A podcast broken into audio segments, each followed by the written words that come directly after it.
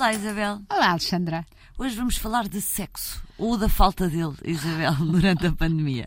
Um número com espinhas. Um número com muitas espinhas. Então, é um estudo do Sex Lab. Nós até já usámos o Sex Lab, lembra-se, para fazer Fizemos uma grande reportagem sobre o desejo, o desejo, em busca do desejo. Dos homens e das mulheres. E das o que mulheres. é que motivava esse, esse desejo. Enfim, mas o Sex Lab está integrado na Universidade do, do Porto e fez um estudo.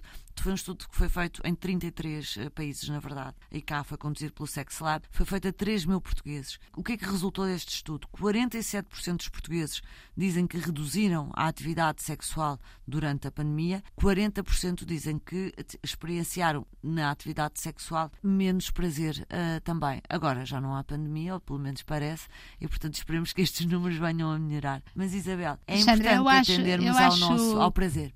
Uh, eu acho que compreensível que quando as pessoas uh, estiveram fechadas e sem vida, sem vida extra, a vida uh, do casal, o resultado tenha sido esse, porque teoricamente podíamos dizer agora as pessoas têm mais tempo, têm mais oportunidade, estão na mesma casa, se calhar têm menos preocupações, de certa maneira, não perdem tanto tempo em transporte Olha, porque é que não se dedicarão. Ah, Isabel, boa sorte em alguém ter uh, o desejo sexual quando. Mas é isso que era, isso era aí que eu queria chegar. É que de facto o desejo sexual e, e a libido dependem de muito mais do que da oportunidade.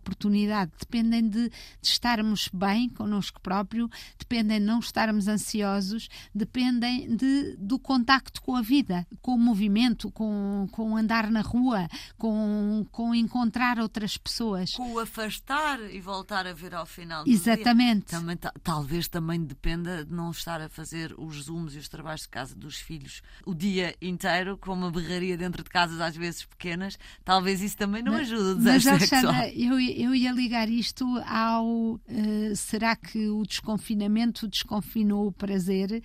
Uh, mas talvez não. Cada vez mais uh, temos tido dados, inclusive do Sex Lab, de que a libido e a, e a frequência das relações sexuais diminuíram. E muito porque as pessoas estão agarradas ao telemóvel ou porque estão. O Sex Lab deu-nos essa informação, a frequência de sites pornográficos, etc.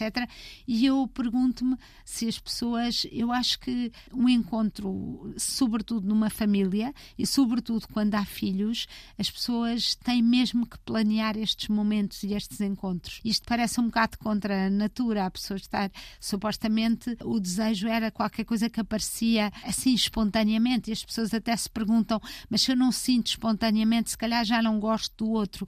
E, e grande e, mito esse. Grande é? mito esse. E portanto o, desejo não vai aparecer enquanto está a pendurar a, a roupa na linha e se Uma... calhar vai ter que ser mesmo marcado, combinado, criado esse espaço para que as pessoas tenham de facto esse, esse tempo de liberdade para voltar a sentir prazer. Eu acho que é essa a dica que podemos deixar aos ouvintes. Não se coíba de marcar, de marcar o encontro. Se for preciso, manda um convite de Outlook, já que estamos tão viciados nos computadores pós-pandemia, mas marca um convite no Outlook para um encontro presencial e não à distância para desconfinar, como é que disse? Desconfinar o prazer. Exatamente.